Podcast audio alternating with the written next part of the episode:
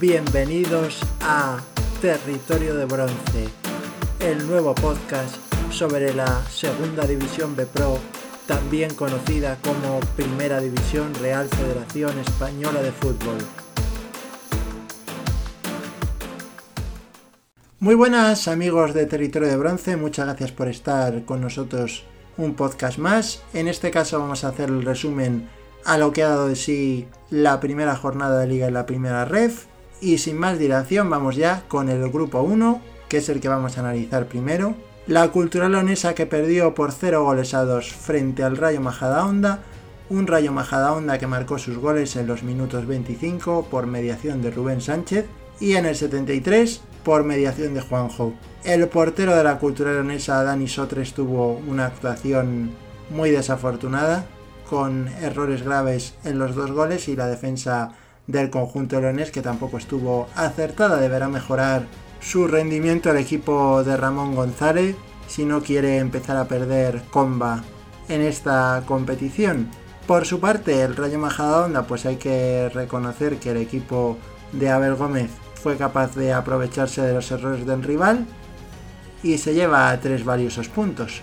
El siguiente partido que vamos a analizar es el Racing de Ferrol Unionistas. Ganó el conjunto salmantino por 0 goles a 1. Un partido que se resolvió al final del encuentro, puesto que el gol del conjunto charro llegaría en el minuto 89, obra de Cris Montes de penalti. Un partido muy emocionante y bueno, la verdad es que sin lugar a dudas demostró que todavía le falta al Racing de Ferrol poder coger un poco la forma y demás, porque es cierto que estuvieron un poco espesos en el partido. Y Unionistas, pues al igual que sucedió en enero pasado, que consiguió la victoria en los últimos compases del encuentro, pues volvió a, a repetir la jugada. En este caso fue por un penalti bastante claro. Y bueno, una victoria muy importante para el conjunto charro, que en principio su objetivo es la permanencia, pero bueno, puede ser una de las revelaciones del campeonato. Veremos a ver cómo se comporta en los siguientes partidos. Real Unión de Irún 2, Dux Internacional de Madrid 1, otro partido también muy emocionante. Se adelantó Nacho para el conjunto Irundarra en el minuto 10, empataría Rubén Ramos en el 19 y luego ya en la segunda parte, en el minuto 68, marcaría su gol el Real Unión de Irún, que es cierto que en la segunda parte estuvo mejor que el conjunto madrileño. Un partido que demostró que la garra del conjunto vasco pues hará que sea complicado para los rivales sacar puntos del Estadio Gal. La Sociedad Deportiva Logroñés y el Real Valladolid que empataron a uno en un partido bastante igualado de ambos conjuntos. Se adelantó Jonander en el minuto 24, en el minuto 76 marcó Paulo Vítor para el equipo vallisoletano y ya no se movería el marcador en unos minutos finales en los cuales ambos equipos dieron por bueno el empate. El domingo por la mañana se celebraría el derby riojano, que terminaría con empate a cero entre Calahorra y la Unión Deportiva Logroñés. Un partido en el cual, pues la verdad es que se esperaba mucho más, mucho respeto entre ambos conjuntos, partido bastante defensivo y bueno, pues al final dieron los dos equipos por bueno el empate y es un buen resultado para el Calahorra puesto que la Unión Deportiva Logroñés recién descendido de segunda división es uno de los candidatos a estar arriba en el campeonato. El Racing de Santander le ganó por 1-0 al Tudelano y el gol del Racing fue marcado por Cedric Omuigui, esperamos estarlo pronunciando bien. Y bueno, fue un partido bastante pobre del Racing de Santander, que le costó muchísimo generar ocasiones y va a tener que mejorar el equipo de Guillermo Fernández Romo en las próximas jornadas, puesto que pues ganó al final del partido en el 87 y le costó, como acabamos de comentar, bastante trenzar juego de ataque. El Zamora cayó en su estreno en la primera red contra el Bilbao Athletic, que se llevó la victoria del estadio zamorano. El gol del filial de los Leones llegó en el minuto 62, obra de Nicolás Serrano. Un partido muy serio del conjunto zamorano a pesar de la derrota. Y bueno, pues al final una pena que no fueran capaces de puntuar frente a un filial rojo y blanco que sin lugar a dudas va a ser un equipo difícil de batir en esta competición. El San Sebastián de los Reyes, el Sanse, ganó por 1-0 al Extremadura y la verdad es que no tuvo ninguna suerte el conjunto extremeño, puesto que en el minuto 88 fallaba Quique Márquez un penalti y en el minuto 90 les marcaba el delantero del Sanse Borja Martínez un gol de penalti y bueno, pues la verdad es que final amargo para el conjunto extremeño que esperemos que se pueda recuperar en las próximas jornadas. Deportivo La Coruña 5 Celta B, sin lugar a dudas el resultado más espectacular de la jornada. Estreno de los de Borja Jiménez, que como bien sabéis, pues el equipo ha tenido una auténtica revolución, muy pocos nombres repiten sobre la pasada campaña y ayer pues fue una pisonadora contra el Celta B. Los goles de Miku en el minuto 12, Kires en el 16, Menudo en el 69, Carlos Doncel en el 84 y cerrando la manita el gol de Noel López en el minuto 90. Muy buen juego del conjunto coruñés que con este resultado demuestra que va a ser uno de los grandes candidatos a la primera plaza. Veremos a ver si en las siguientes jornadas sigue manteniendo el nivel, pero tiene muy buena pinta el conjunto gallego. Y por último, cerró la jornada en el grupo 1 el Badajoz Talavera. Badajoz 2, Talavera 0. Al final el Talavera terminó sucumbiendo ante el Badajoz, merced a un penalti muy polémico en el minuto 75. Es verdad que hay un ligero contacto, pero seguramente muy riguroso. Y es de esas jugadas donde, pues, si no pita penalti, pues no hubiera pasado absolutamente nada. Es más, creemos que no debería de haberlo pitado, pero bueno, lo pitó el árbitro y tampoco se puede pues hacer mucho más a estas alturas. Es verdad que entendemos el enfado de los aficionados del Talavera, aunque es verdad que en la segunda parte fue muy superior el Badajoz, pero bueno, en cualquier caso, pues hay que siempre comentar las jugadas polémicas, ya sabéis que aquí, como además gracias a Footers se pueden ver todas las jugadas, pues os vamos a dar nuestras opiniones sinceras. Y en este caso pues como decíamos hay contacto pero no nos parece suficiente para que se pite penalti. Y tenemos también que hablar de aparte de ese gol de penalti de Pardo en el 75 del gol de Dani Aquino en el minuto 90 y es que el jugador de origen murciano redondeó la noche para un Badajoz que es verdad que en la segunda parte sí estuvo, sí estuvo mejor, pero bueno, todavía se espera más del conjunto pacense. Veremos a ver lo que hace en el futuro el equipo dirigido por Oscar Cano. Nos metemos ya en harina con el grupo 2. El Alcoyano que fue capaz de derrotar por un gol a cero al Betis Deportivo tras un penalti que tuvo cierta polémica. El árbitro no lo vio, pero el juez de, de línea sí. Así que bueno, tenía una buena visión y nos vamos a fiar de su criterio. Creemos que es de esos penaltis que también pueden a priori por las imágenes padecer dudosos, pero es verdad que el juez de línea lo tenía, lo tenía clarísimo. El gol fue marcado por el hispano-hondureño Jonah en el minuto 90, así que no tuvo tiempo para poder reaccionar el equipo bético, el filial verde y blanco. Merecida la victoria del Alcoyano, que tuvo un balón al palo en el 77 y un gol, hay que decirlo, mal anulado a Juli en el minuto 85, puesto que no es fuera de juego, ya que el balón viene del rival. Y bueno, eso es un poco lo que os podemos contar de este partido. Siguiente partido que se jugó en el grupo 2 que vamos a analizar. Barcelona B1 Algeciras 1. Un partido donde seguramente lo más destacado sea el gol olímpico de Tomás en el 73 en un córner magistral. En el minuto 9 del partido se había adelantado el Barcelona B con un gol de Nils Mortimer. Y la verdad es que un partido muy interesante, muy entretenido. En el minuto 60 se produjo la expulsión de Arnau Comas y al final un punto muy valioso para el conjunto algecireño que se vuelve a casa muy contento porque conseguir puntuar en el estadio Johan Cruyff es pues algo muy importante para ellos.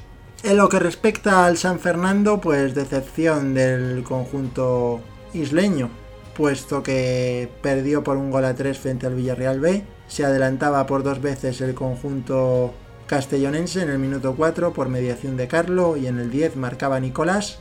El 1-2 llegaba en el minuto 74 obra de Francis Ferrón, jugador que fallaría un penalti en el minuto 30, que de haberlo convertido pues seguramente hubiera metido mayor presión al equipo castellonense. Luego ya llegaría en el 96 con todo ya decidido y el San Fernando volcado en ataque el 1-3 definitivo de, de, la Fuente. Y bueno, la verdad es que un partido emocionante, pero en el cual pues el San Fernando pues lamentablemente no se pudo llevar la victoria y veremos en siguientes encuentros si consigue mejorar su juego y estar más acertado de cara a la portería rival. El Albacete ganó 3-1 al Castellón en el duelo, por así decirlo, de titanes entre ex segunda división. Se adelantaría Galvez en el 38. El segundo gol llegaría a de Fuster en el 61 de penalti. Acortaba distancias Pablo Hernández en el minuto 75, pero en el 88 Rubén que cerraba el partido con un 3-1. Y la verdad es que un encuentro muy vibrante, con muchísima emoción. Estuvo mejor el Albacete de Rubén de la Barrera sin lugar a dudas y veremos a ver si los de Sergi Escobar reaccionan en las próximas jornadas tras este traspiés. Es verdad que perder en el campo del Albacete pues entra dentro de lo previsible. En la mañana del domingo, en el grupo 2, se produjo el partido entre Cornellá y Atlético Baleares. Ganó el conjunto balearico por 0-2. Un partido marcado por la expulsión de Rulo en el minuto 30. Luego en el minuto 41 tuvo un tiro al palo el equipo catalán, pero la efectividad de los baleáricos fue mayor. Antes de que se produjera la expulsión en el minuto 8 ya se habían adelantado por mediación de Canario, que marcaría también el 0-2 en el minuto 56. Así que sin lugar a dudas un buen partido, un partido muy serio del Atlético Baleares, que demostró pues que va a ser uno de los grandes candidatos a estar arriba esta temporada. Y el Cornellá de Raúl Casán pues tiene que, mejorar en próximos encuentros si no quiere pues eso verse en las posiciones de cola en las primeras jornadas que eso ya sabemos pues que no es bueno porque al final bajan 5 así que nunca hay que dejarse puntos en casa la Real Balompédica Linense la Balona ganó por 2-1 al Real Madrid Castilla en uno de los partidos más vibrantes de la jornada con emoción hasta el final se adelantó el conjunto blanco por mediación de la tasa y empataría Antoñito en el minuto 9 y Koulibaly en el 25 metería el definitivo 2-1. Buen partido de la balona que pues jugó, jugó bien y fue un partido muy interesante. El Castilla tampoco estuvo mal del todo, pero bueno, creemos que fue justa la victoria del, del equipo linense. Atlético Saluqueño 0, Nastic de Zaragoza 0, otro resultado también de ayer domingo. Bueno, la verdad es que el salbuqueño tampoco estuvo muy fino, le costó generar ocasiones. Y el Nastic de Tarragona pues tampoco es que hiciera un partido muy brillante. Al final se puede decir que los dos dieron por bueno el empate. Buen resultado para el Nastic. Sí, porque al fin y al cabo todo lo que sea puntuar fuera de casa en los campos andaluces siempre es meritorio, pero es verdad que si el Nastic aspira a situarse en las posiciones de cabeza, pues necesita proponer mucho más. Y el Atlético Sanluqueño también hay que exigirle porque, bueno, creemos que, que tiene una plantilla donde puede sacarle más partido y practicar un fútbol más vistoso que el que se vio en la jornada de ayer. El Sevilla Atlético y Sabadell también empataron a cero en un partido donde pues fue bastante aburrido, la verdad.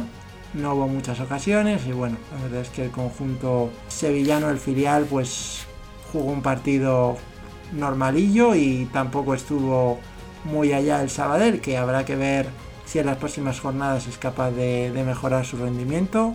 Y bueno, un 0-0 sinceramente que tampoco dejó grandes cosas y habrá que ver en los próximos partidos y los dos equipos pues muestran una mejor imagen. El Andorra le ganó 1-0 al Linares Deportivo gracias al gol marcado en el minuto 33 por Eduard Vergés. El Linares que estuvo más flojo que su rival en la primera parte y es verdad que mejoró ligeramente en la segunda, pero no fue suficiente para poderse llevar algún punto de Andorra. En cualquier caso, pues estamos seguros de que en el próximo partido Linarejos pues veremos a un rindiendo a mayor nivel y además hay que tener en cuenta que los desplazamientos a Andorra son largos y, complicados. Por último, en el grupo 2 tenemos que mencionar el empate entre UCAM Murcia y la Unión Esportiva Costa Brava. Se adelantó el conjunto universitario gracias a un gol de falta de Alberto Fernández en el minuto 36 y empataría a su metra en el minuto 82. Hubo un tiro al palo en el minuto 57 de Julen Monreal para el conjunto catalán, gol anulado a Sumetra en el 76 y gol anulado a Viti en el minuto 90, un partido muy emocionante que bueno, pues Costa Brava demostró ser un equipo valiente y el UCAM Murcia pues tendrá que demostrar más cosas en próximos partidos si quiere sacar la victoria. En lo que respecta a las clasificaciones vamos a hacer un repaso rápido de las mismas. En el grupo 1 es líder el Deportivo La Coruña, merced a su victoria por 5-0 contra el filial celeste. Después están Badajoz, Rayo Majadahonda, Real Unión de Irún, Bilbao Athletic, Racing de Santander, Sanse y Unionistas. Todos ellos tienen 3 puntos. Con empates y un punto tenemos Real Valladolid Promesas, Sociedad Deportiva Logroñés, Calahorra, Unión Deportiva Logroñés, y con derrotas y en las últimas posiciones tenemos a Dux Internacional de Madrid, Extremadura, Racing de Ferrol, Tudelano, Zamora, Cultural Leonesa, Talavera y Celta B. Y en lo que respecta al grupo 2, la clasificación la encabezan Albacete y Villarreal B, ya que ambos ganaron por 3-1. Después Atlético Baleares, Balompédica Calinense, Alcoyano y Andorra. Y con empates Algeciras Barcelona B, Unión Esportiva Costa Brava, UCAM Murcia, Atlético Sanluqueño, Nastic de Tarragona, Sabadell y Sevilla Atlético. Y en las posiciones de cola estarían el Real Madrid Castilla, Betis Deportivo, Linares Deportivo, Castellón, San Fernando y Cornellá. Veremos en las próximas jornadas lo que sucede. Así que este es un poco el resumen que os podemos hacer de la jornada 1. No queremos tampoco que nos quede un podcast demasiado largo. Así que nada, os agradecemos que hayáis estado allí con nosotros. Os recordamos que a través de la cuenta en Twitter, arroba la primera ref, podéis seguir nuestras evoluciones de los temas que vamos comentando allí, noticias, informaciones, novedades de los clubs, bueno, todo lo que pueda resultaros interesante lo vamos, lo vamos poniendo allí. Y también os podéis pues vosotros mandar vuestros mensajes y cualquier comentario que tengáis, pues estaremos encantados de recibirlo. Nos despedimos ya, ya sabéis, buen fútbol, alegría y buen humor, cuidaros mucho amigos, un saludo.